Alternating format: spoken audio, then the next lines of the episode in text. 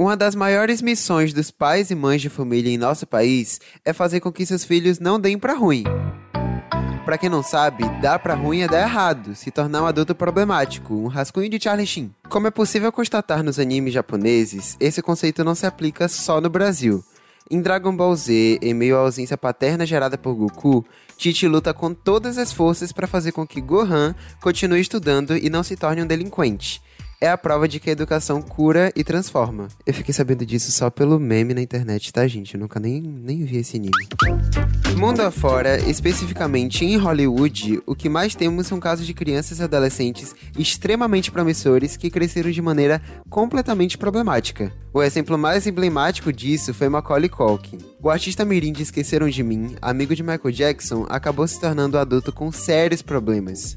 Inclusive, o último filme de grande sucesso dele foi o clássico Riquinho. Depois daí, sua carreira desandou completamente, o fazendo até se aposentar logo em seguida. O que nos leva a pensar se dinheiro realmente traz felicidade, na verdade? Pega essa crítica aí, capitalismo. E já que falamos de Michael Jackson, o próprio rei do pop foi uma figura que cresceu de forma super atribulada. Devido às pressões exercidas pelo seu próprio pai, o artista se tornou um adulto rodeado de polêmicas. Da terra do nunca que ele construiu para si mesmo, até a série de declarações gravíssimas sobre sua vida pessoal. O mundo dos famosos é cheio de artistas que passaram por isso. Quem não lembra da fase muito louca do Justin Bieber, que vivia tretando com paparazzi e chegou até ser preso por dirigir embriagado e fazer um racha? Não sei se vocês sabem, mas depois disso saíram até diversos rumores sobre a participação dele no filme Velozes e Furiosos. Que ironia do destino, né? Ah, e como não mencionar o ato máximo de rebeldia realizado pelo artista canadense em nosso amado país. Quem é que não lembra de quando Justin Bieber resolveu sair para pichar um muro em São Conrado, no Rio de Janeiro? O detalhe é que para esse ato extremamente revolucionário e anárquico, ele contou com a presença de um segurança para garantir que não houvesse problemas durante a sua ação. Quem não pode ficar de fora dessa lista é, obviamente, a Santíssima Trindade do entretenimento mundial. Elas que são as três espiãs demais do rolê aleatório. Lindsay Lohan, Paris Hilton e Britney Spears. Começando por Lindsay, a atriz que brilhou já com 10 anos de idade estrelando o clássico de Sessão da Tarde Operação Cupido. Ela foi de criança top promissora a uma adulta fora da caixinha. Entre suas polêmicas, Lindsay tem algumas passagens pela cadeia. São tantas fotos com o uniforme da prisão que, se você observar direito a série Orange is the New Black, ela deve estar em algum episódio fazendo figuração. Aqui no Brasil, em São Paulo, se escondeu embaixo de uma mesa em uma balada, saiu na porrada com a fã, até que cometeu o ato mais louco e inesperado de toda a sua carreira no ano de 2014, quando declarou apoio ao então candidato à presidência do Brasil, Aécio Neves. Sim, meus amigos, a postagem foi apagada, mas como tudo na internet, prints. E tá aí a prova do estranho interesse da atriz na política do nosso país. Meio do nada, né? Já a socialite Paris Hilton, que pode ser considerada a mãe das influencers. Afinal, como ela própria se descreve, ela já era famosa apenas por ser famosa lá nos anos 2000. Na sua carreira de celebridade, algumas prisões, vazamentos comprometedores e uma aventura como DJ com a estreia um tanto controversa, pois flagraram outra pessoa ajustando sua mesa de som. Sempre pioneira, Perry chegou a ter um reality chamado The Simple Life, que foi cancelado em poucos meses por conta de uma briga entre ela e sua parceira de tela, Nicole Richie. Em 2010, ela veio ao Brasil fazer uma campanha para uma cervejaria, se empolgou, cantou, dançou, rebolou e caiu. Inclusive, passar vergonha no Brasil parece que faz parte do roteiro de toda a celebridade. Brasil! E por fim, chegamos em Britney. A queridinha do Disney Channel teve um início promissor. Ela teve uma carreira marcada por milhares de hits e diversas polêmicas. Saiu desmaiada de uma festa, deu com guarda-chuva no carro de um paparazzi, até entrar em colapso em 2007, quando raspou a cabeça, deixando milhares de fãs preocupados. Tudo isso por causa de várias circunstâncias, e inclusive essa história tá toda no doc Framing Britney Spears, A Vida de uma Estrela, disponível no Globoplay. Então, como vocês perceberam, nós vamos falar sobre jovens promissores que, assim como o Brasil de 15 anos atrás, tinham tudo para dar certo e por alguma razão acabaram perdendo a linha. Ô, ô, produção, esse negócio de falar de jovens promissores que deram errado. Vocês estão querendo me dizer alguma coisa, é?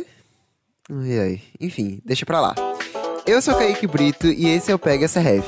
Aqui a gente vai falar sobre cultura pop, séries, filmes, comportamento, cultura de internet, sempre com convidados incríveis.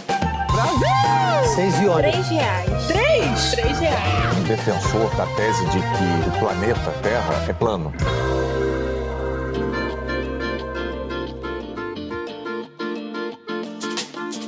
E cara, eu tô aqui com Foquinha, que é jornalista, apresentadora, ela tem o um podcast Donos da Razão e um dos meus canais preferidos do YouTube que é Foquinha. E aí, você tem alguma coisa para acrescentar na sua apresentação? Acho que foi tudo, Kaique falou tudo. Já descreveu aí minha bio completa, entendeu? eu amei meu currículo. Mas é isso, eu acho que é legal dizer, né, que tem tudo a ver com o nosso tema, que meu canal é sobre cultura pop, entretenimento, música, celebridades, e eu falo sobre isso como jornalista há muito tempo, então tem tudo a ver com o nosso tema, né? Ai, eu amo. Amo. E daí eu já vou, já vou usar essa sua experiência aí na internet e no entretenimento para te perguntar uma coisa. Você acha que esses dramas que acontecem com as estrelas mirins quando elas crescem tem mais a ver porque elas só são humanos normais, assim, tipo, são pessoas como qualquer outra, ou porque tem a ver com a fama delas e tal, e, e, com a exposição que elas têm. Tipo, tem uma ligação uma coisa com a outra? Ah, com certeza, né? Artistas são humanos, né? Começa daí. Mas eu acho que esses artistas que começam muito cedo, desde novos, tem uma questão aí que é simplesmente que eles são muito novos, né? Eles não têm muito ainda. Tem, tem alguns que começam muito cedo, né?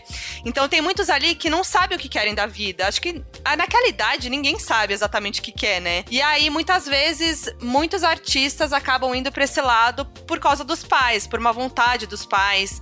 Eu acho que tem um exemplo recente que voltou à tona aqui que é legal comentar, que é da Janet McCurdy. Não sei se você tá acompanhando, que ela era de iCarly, né? A Sam.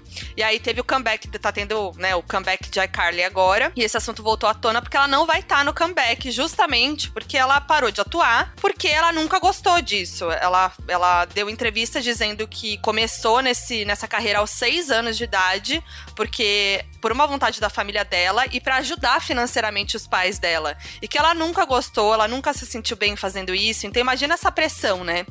Então tem isso, né, de, de você de acabar entrando nesse meio não por uma vontade própria, e quando você começa a entender o que você quer da vida mesmo, e que de repente não é aquilo, você não tem mais como sair, né? Você fica meio que aprisionado nesse ambiente, né?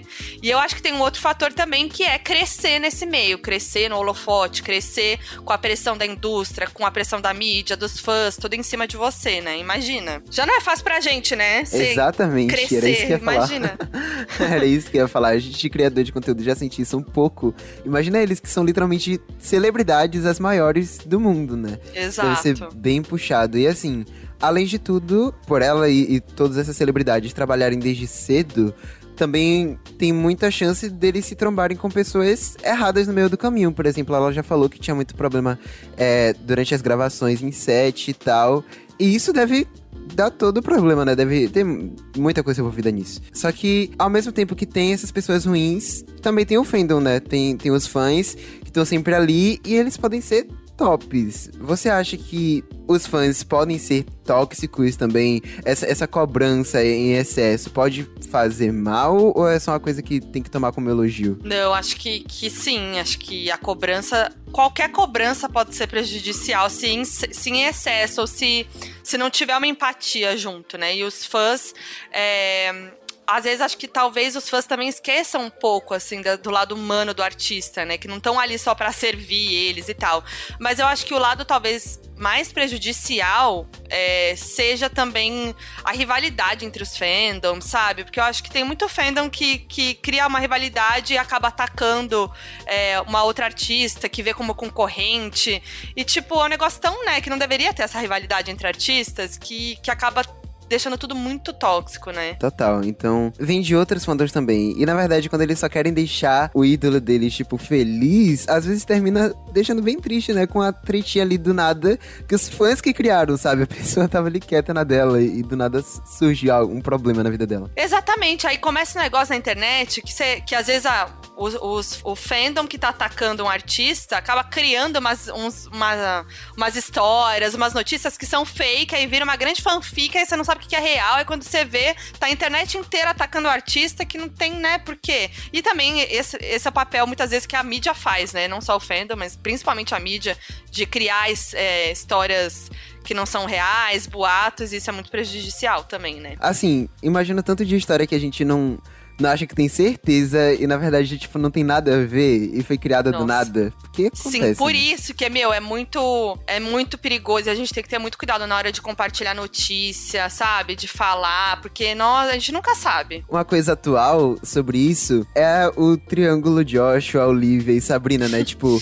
todo mundo, tipo, é, é meio que consenso, assim, de todo mundo de, de achar que as músicas deles têm a ver e tal. Eu adorei aquele vídeo que você fez, porque me clareou muito a mente, tipo, eu não sabia de nada da treta, me, me incluía, assim. Mas ao mesmo tempo, a gente não pode falar tudo com certeza, É. né? Você não fala com certeza das coisas, nem a gente, porque não dá pra ter. Pode ser história, pode ser o, o plot inicial, mas a gente não sabe de todos os detalhes, né? Então, assim, quando terminam atacando, né, os fandoms tóxicos, assim, quando terminam atacando entre si, leva problema, né? Leva problema. É, então, essa história que você falou, né, do, da, da Olivia, do Joshua e da, da Sabrina, a gente acha, tipo, parece muito, se a gente ligar todos os fatos, parece. Parece muito. Mas a gente vai ficar aí, tipo, tomando partido e atacar uma porque eu acho que é ela que foi errada e ele, não sei o que. Não, gente. Com certeza não. Né, vamos esperar, né? Se alguma, algum momento sair algo oficial, a gente pode ter a certeza. Por enquanto, não, né? Assim, pra quem tá ouvindo e não tá entendendo muito do que a gente tá falando, tem Olivia Rodrigo, né? Que é o momento, é a maior do, do momento.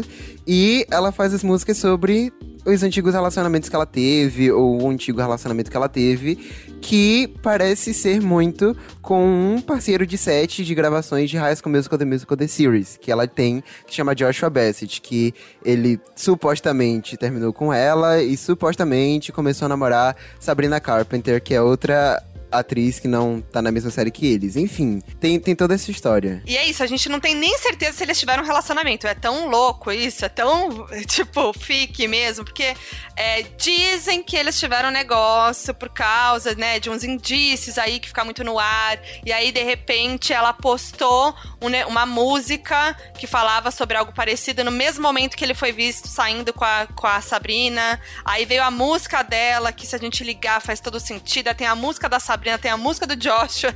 Enfim, ninguém tem certeza de nada. Exatamente, eu passo o dia todo ouvindo Olivia, pra no final do dia eu chegar no teclado e ficar tocando a música de Joshua o tempo todo, que eu adoro também. Enfim, Ah é lá, bastante. é. é uma bagunça. E assim, essa exposição que eles têm, assim, essa.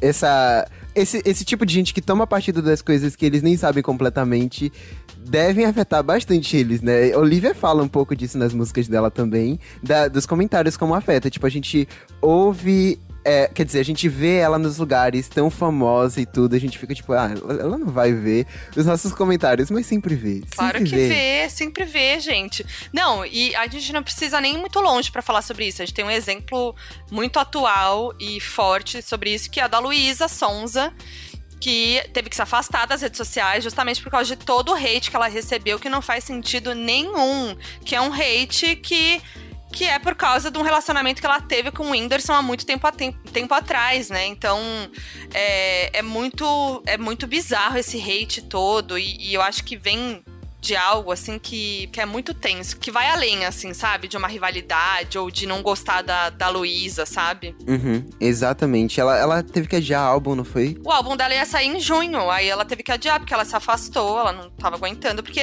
a Luísa, desde que ela se lançou, né, desde a carreira solo, desde a época de YouTube dela, de cover que ela fazia, ela recebe crítica, e sempre é a mesma coisa, né, porque ela começou a se relacionar com o Whindersson desde cedo, e aí, desde o começo, falavam que ela tava querendo se aproveitar do Whindersson, e então é super machista, né, então qualquer coisa que ela faz, ela é criticada e sempre jogam a culpa nela por alguma coisa que acontece na vida do Whindersson, o que é muito absurdo, muito. é péssimo, né? É péssimo. É, eu imagino como é que deve estar sendo pra ela. E, tipo, desde sempre, né? E é isso, né? Eu acho que muitas críticas vêm dessas coisas, né? Do, vem do racismo, vem do machismo, vem da homofobia, que fica muito ali, né? Ah, é só, eu tô só criticando ela, mas na verdade a gente sabe que várias vezes quando tem críticas contra algum artista, tem uma raiz aí que é muito maior, né? Que vem de outro lugar. E assim, a gente tá em 2021 e isso ainda acontece. Pois é. É ridículo isso, e assim, isso acontece há muito tempo também, por exemplo, com Britney Spears, né?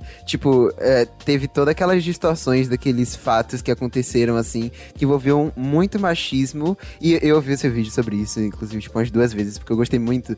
E o que envolve muito nesse caso de Britney Spears são os paparazzis e essa exposição distorcida que, que rola, né, na vida dos artistas. Como é que você acha que isso pode afetar? Nossa, a imprensa, eu acho que. Nossa, sempre que eu faço vídeo no meu canal, eu falo sobre a imprensa, porque eu acho que ela é uma grande culpada disso, porque a imprensa cria muita história em torno, né? Faz toda um, um, sensacionalismo em cima de assuntos pessoais e às vezes não são verdade, né? E isso afeta muito a saúde mental dos artistas, até porque também a imprensa influencia muito o público, as pessoas, né? Então, às vezes a gente acaba, as pessoas acabam tendo uma opinião sobre um artista baseada no que vê na mídia, né? E isso é muito perigoso. A Britney é um caso muito clássico disso, né? Dos anos 2000. Ai, o surto de Britney Spears. É, parece ela foi tida como uma louca naquela época. Aí do nada ela raspou a cabeça, do nada, ai, ela é uma péssima mãe. Então, assim, a mídia pintou ela como uma louca, e sendo que não era isso. Tinham outras questões que estavam acontecendo. Ela tinha um empresário muito tóxico e abusivo, e isso ninguém mostrava. Então, várias coisas envolvidas que na época ninguém sabia, ninguém falava. Então era muito mais fácil taxar a mulher de louca, né? Sabe Miley Cyrus, a Hannah Montana? Ela começou sua carreira com 9 anos, mas ficou conhecida mesmo no papel de Hannah Montana, na série da Disney. Com apenas 16 anos, foi apontada como uma das 100 famosas mais bem pagas do mundo pela revista Time. A atriz e cantora sempre sofria hate por não corresponder à perfeição da personagem. Foram várias polêmicas, problemas com álcool e outras substâncias. Demorou uns bons anos para a atriz se libertar dessa pressão, um processo que a gente acompanhou através de suas músicas. Em 2013, ela de fato conseguiu deixar tudo isso para trás e parece ter reconquistado sua identidade. Literalmente, porque nem utilizar o próprio nome como marca ela podia. Inclusive, Britney, ela é geração Disney, né? Eu, eu, não cheguei a assistir o que ela participou lá na Disney, mas eu sei que ela é.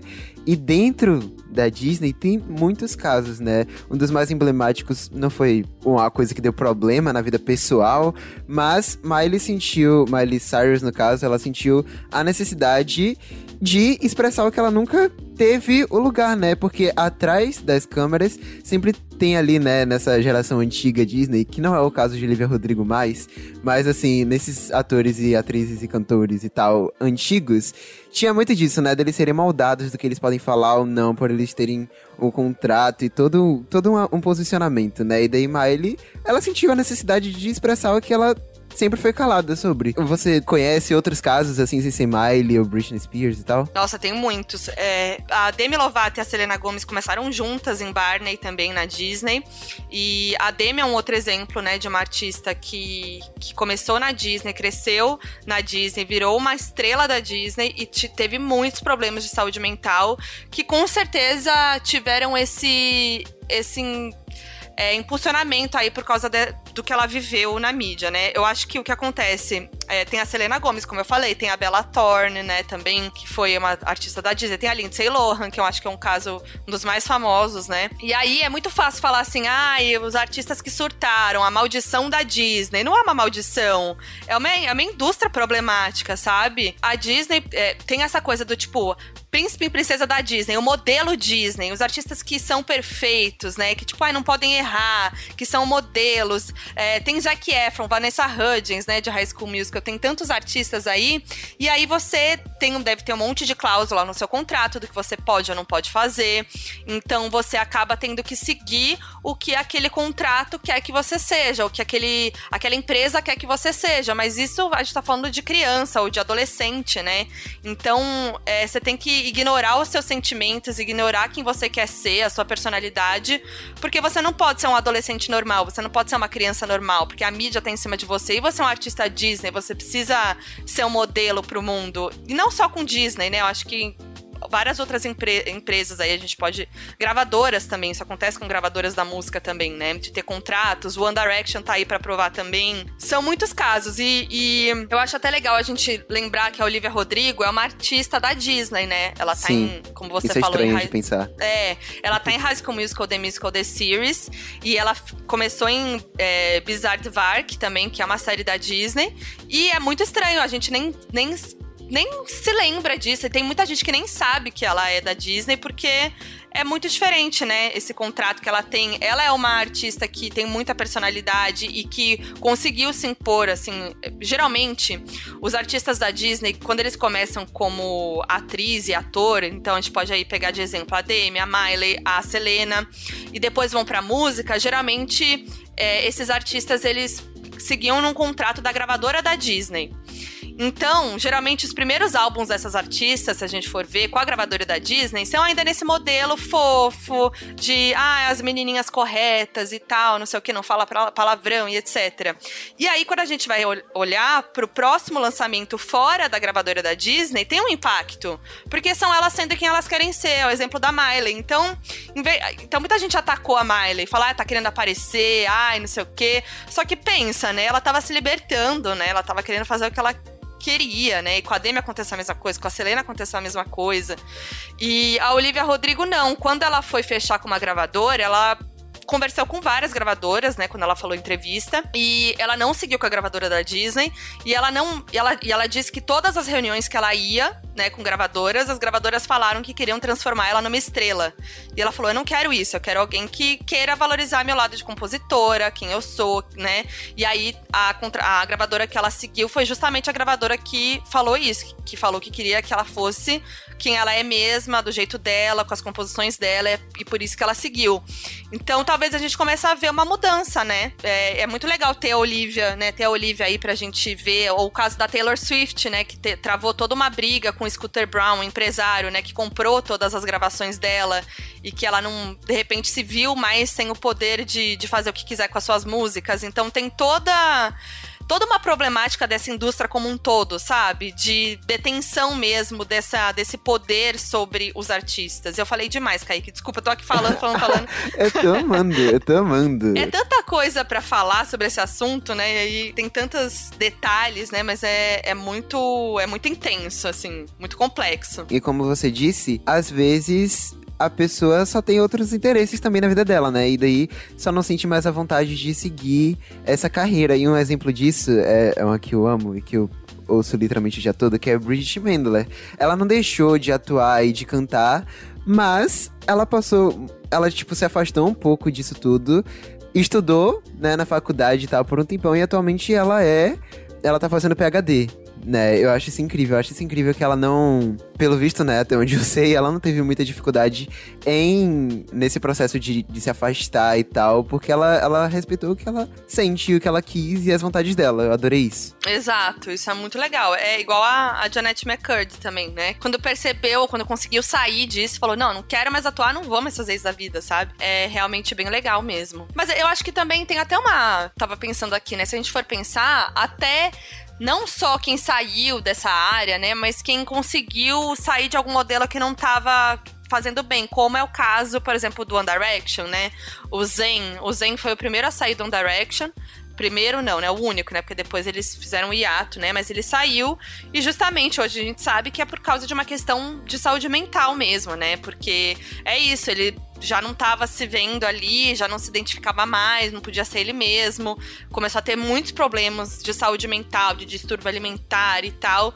E todos os meninos da Direction já revelaram em entrevistas que tiveram problemas de saúde mental, que tem, né, até hoje. Justamente por causa do, do modelo, como era o contrato da Direction, né? Eles não tinham pausa, eles trabalhavam intensamente, né? Então, é, conseguir sair disso, como foi o Zen, de, tipo, dar um basta para isso, conseguir sair, tipo, enfrentar as críticas que ele teve que enfrentar, né? Não é fácil. Deve ser muito difícil tá nessa situação toda. A gente, não a gente, né? Mas muitas pessoas veem essas coisas acontecendo, na verdade, veem só o superficial e não imaginam que tá tudo isso acontecendo no fundo, sabe? É, é, é muito pesado.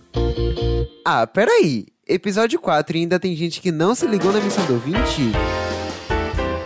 Olha só, se você tá ouvindo na Apple Podcasts, trate de assinar e já avaliar com 5 estrelas. Se você tiver no Spotify ou na Amazon, o que você tem que fazer é seguir. Se tiver no Deezer, é só favoritar. Se tiver no Globoplay, você vai fazer de conta que isso é corrente e seguindo a Escola Felipe Neto de Crescimento, eu vou te pedir para compartilhar com pelo menos três amigos. Tamo combinado? Segue o fio.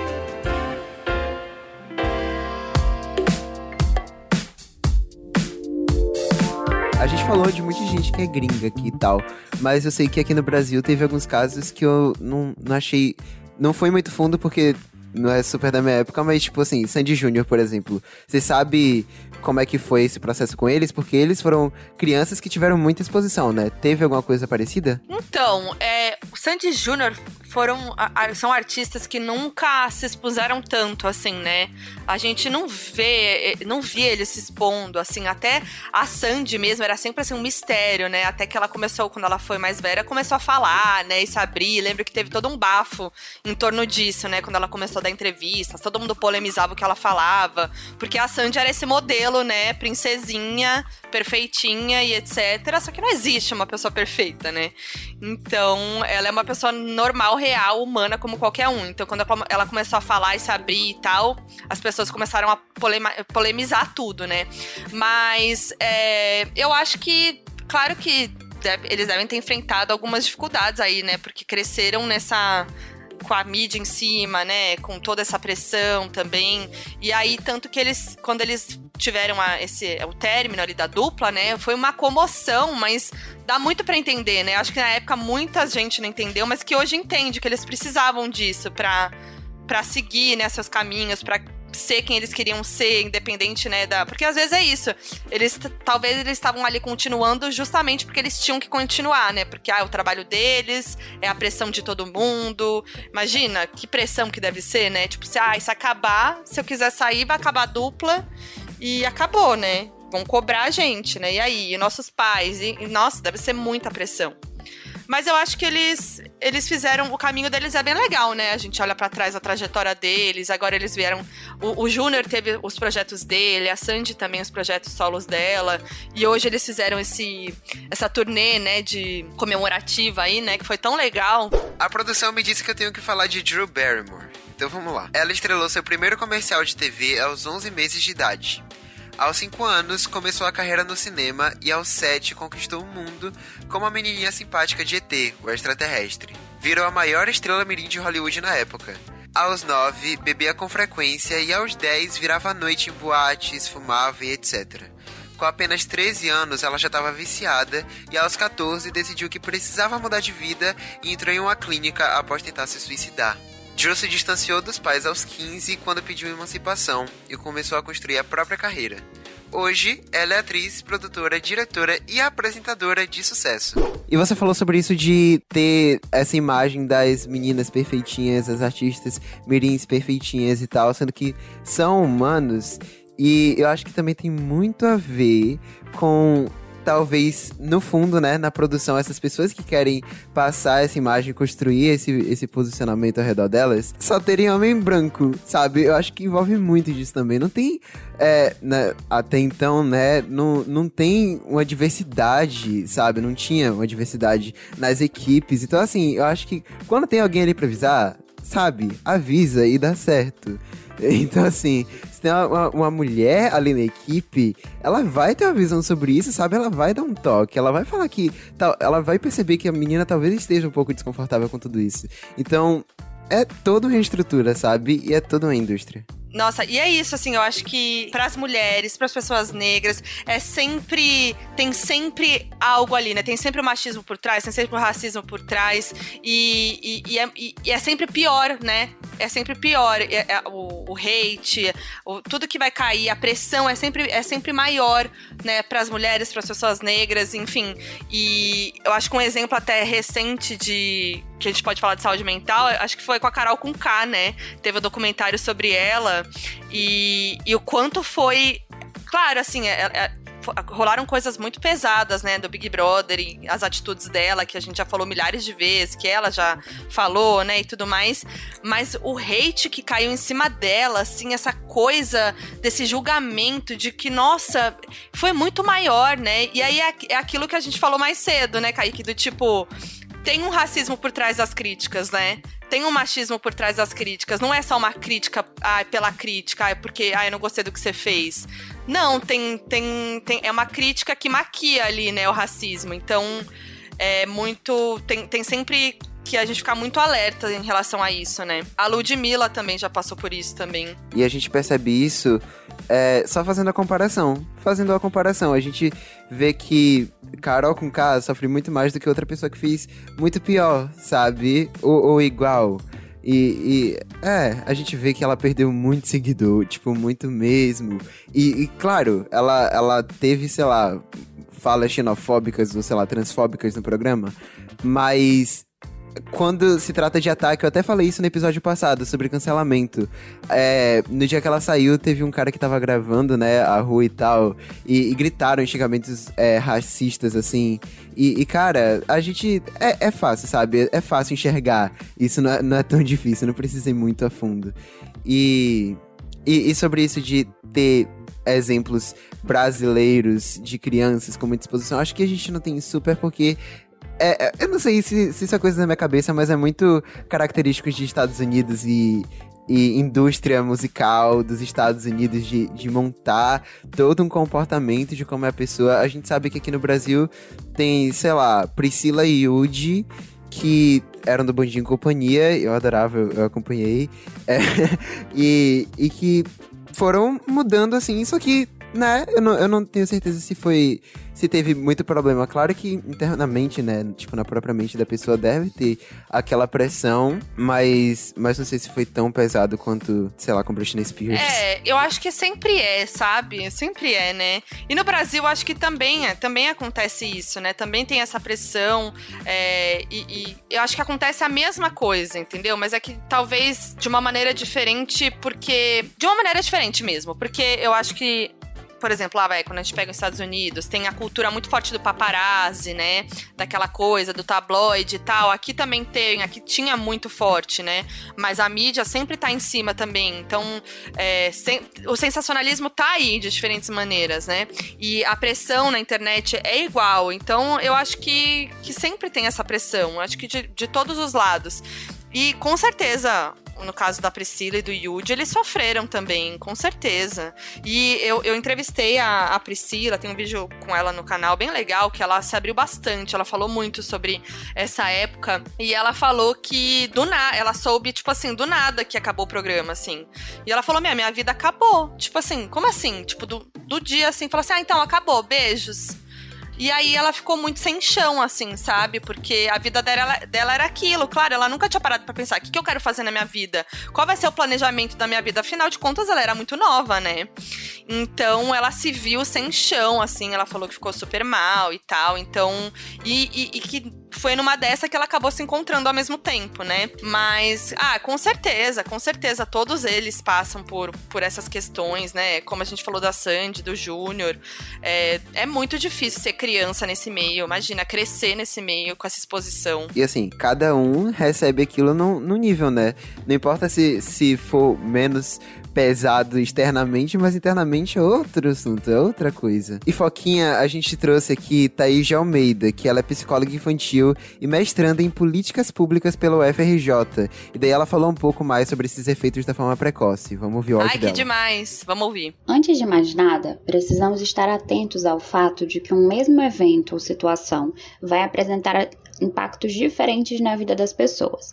Então, quando abordamos a relação entre fama e infância, precisamos entender que não se trata de uma relação de causa e efeito, mas se desenvolve a partir de relações complexas entre fatores de risco e proteção envolvidos no exercício daquela atividade que vai conduzir o sujeito à visibilidade midiática. Mas o que, que isso quer dizer? Infelizmente, a gente sabe que a mídia não trata as pessoas de forma igualitária. Temos exemplos de crianças que foram retratadas como símbolos de inocência ou engraçadinhas, enquanto outras foram sexualizadas de forma extremamente precoce, como é o caso da MC Melody, por exemplo. Isso sem a gente nem mencionar as crianças que são vítimas de racismo, xenofobia, intolerância religiosa e outras formas de violência que a gente comumente vê na parte dos comentários. Ao mesmo tempo, a fama ela retira da gente um dos nossos direitos mais essenciais, que é o direito à privacidade. Desde muito nova, essa criança infelizmente vai precisar aprender que a gente não pode confiar em todo mundo que segredos e pequenas transgressões que são comuns à vida da gente porque fazem parte da vida humana podem ganhar proporções imensas quando divulgadas nas mídias. Então a gente pode ter uma criança que perde a possibilidade de aprender e confiar no outro, porque ela tem medo de que sua vida seja estampada em em revistas, enfim, e ao mesmo tempo essa criança acaba se condicionando cada vez mais a espaços sociais reservados por terem medo desse julgamento social, como é o caso de muitas crianças que, por motivação própria ou motivação dos pais, acabam sendo educadas em casa ou em escolas cada vez mais seletas para justamente evitar esse contato com o público e assim ter suas informações pessoais vazadas. Um outro fator importante que a gente tem que levar em consideração são as representações ou imposições sociais que a sociedade constrói em torno daquele sujeito.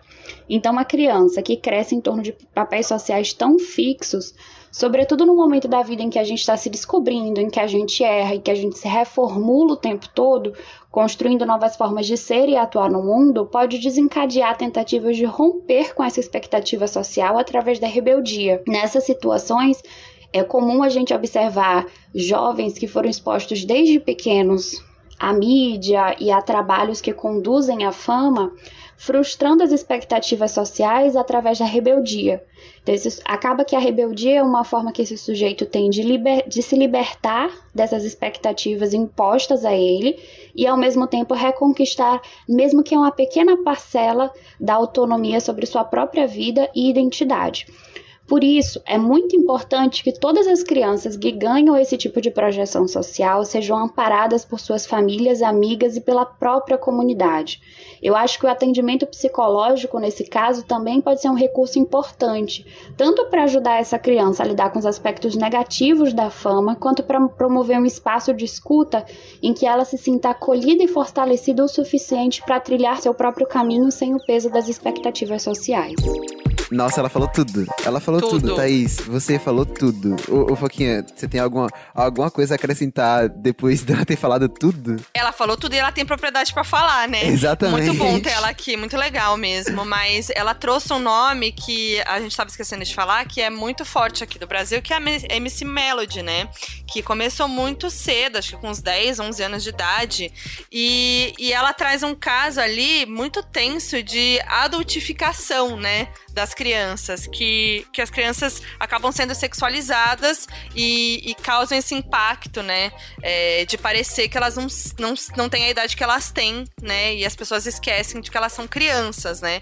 Esse desaparecimento da infância. E isso acaba também, é, como é que eu posso dizer? Influenciando, né? Muitas vezes, outras crianças, né? Que acabam se inspirando nela e achando que já tem que dar beijo na boca, achando que já tem que usar salto alto, já tem que usar maquiagem, já tem que usar um decote.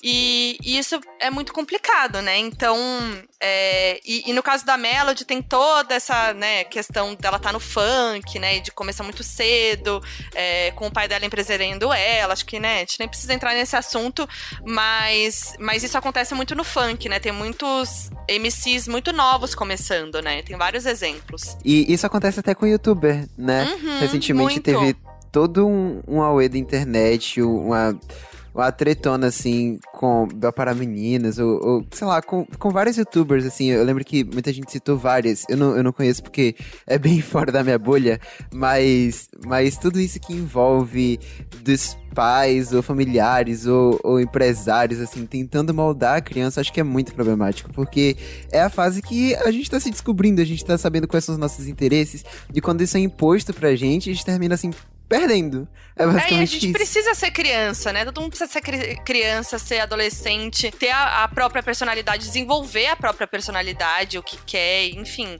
É, então é, é, bem complicado mesmo. Eu lembro de Anitta falando no documentário dela que isso daí veio dela mesma, né? Ela mesma decidiu isso pra ela, que ela não ia viver por muito tempo da vida dela, porque ela ia dedicar a carreira Claro que deu certo, mas a gente vê o quanto de dedicação que isso leva, né? Cara, a pessoa precisa meio que se afastar do ciclo social dela pra se dedicar à fama. Isso é muito louco, isso é muito louco. É, e aí você tem que ter é, uma obrigação de adulto, né? Você tem que ter obrigações, atividades de adulto. Você perde a sua infância, você não tem mais momento de brincar, de ter lazer ou de fazer o que você quiser. O adolescente, você não pode ser rebelde, porque tá todo mundo vendo, sabe? Você não pode fazer um monte de coisa, você não pode viver como um adolescente normal. E quando você viu, a sua vida passou e você não fez um monte de coisa que você queria ter feito. Então, por isso que esse, às vezes dá esse efeito depois, né? Que muitas vezes mais velhos os artistas vão acabar se rebelando ou tendo, enfim, algumas atitudes que, que as pessoas vão polemizar ou vão criticar e muitas vezes esquecem o que elas passaram, né? Então, galera, tá liberado mandar áudio pra mim, tá? Para participar do Pega essa Ref, mande sua história, seu depoimento, seu problema, o que você quiser mandar pelo WhatsApp. As regras são as seguintes: 1. Um, seu áudio tem que ter até 2 minutos. Mais do que isso, já é podcast e o podcaster aqui sou eu. 2. Você precisa se apresentar e dizer que autoriza o uso aqui no programa. Por exemplo, Oi, eu sou Kaique Brito, eu tô falando de Salvador, na Bahia, e autorizo o uso dessa mensagem no podcast Pega essa Ref. Aí depois é só contar o que você quiser. Anota o número aí: 719 97 29 8556. Muito obrigado, Foquinha, por ter participado desse episódio. Eu adoro tudo que você faz na internet, eu acompanho tudo. E eu vou adorar eu mesmo ouvir esse podcast, cara. Eu já tô adorando gravar, imagina ouvir. Ai, obrigada. Eu que agradeço. Agradeço muito seu convite. Adoro você, você sabe. Admiro, admiro muito todo o seu conteúdo. Tá arrasando aqui no podcast. É muito importante trazer assuntos como esse. Muito legal. Ai, muito obrigado. Então é isso. Já que as pessoas podem te, te achar na internet, diga aí seus arrobas. Boa. Eu tô como Foquinha em todas as redes sociais. O meu canal de YouTube é Foquinha também, então é só pesquisar lá na, na pesquisa do YouTube, Foquinha. É, no Instagram, TikTok, Twitter, tudo. E também aqui na, na, todas as plataformas digitais, o Donos da Razão podcast que eu gravo com o meu namorado, André Brandt, que é roteirista de entretenimento também. A gente tá lá falando sobre muitas besteiras, mas também sobre coisa séria, mas de maneira leve e descontraída. E é isso. Adorei. Muito obrigado de novo e tchau, gente. Até semana que vem. Beijo.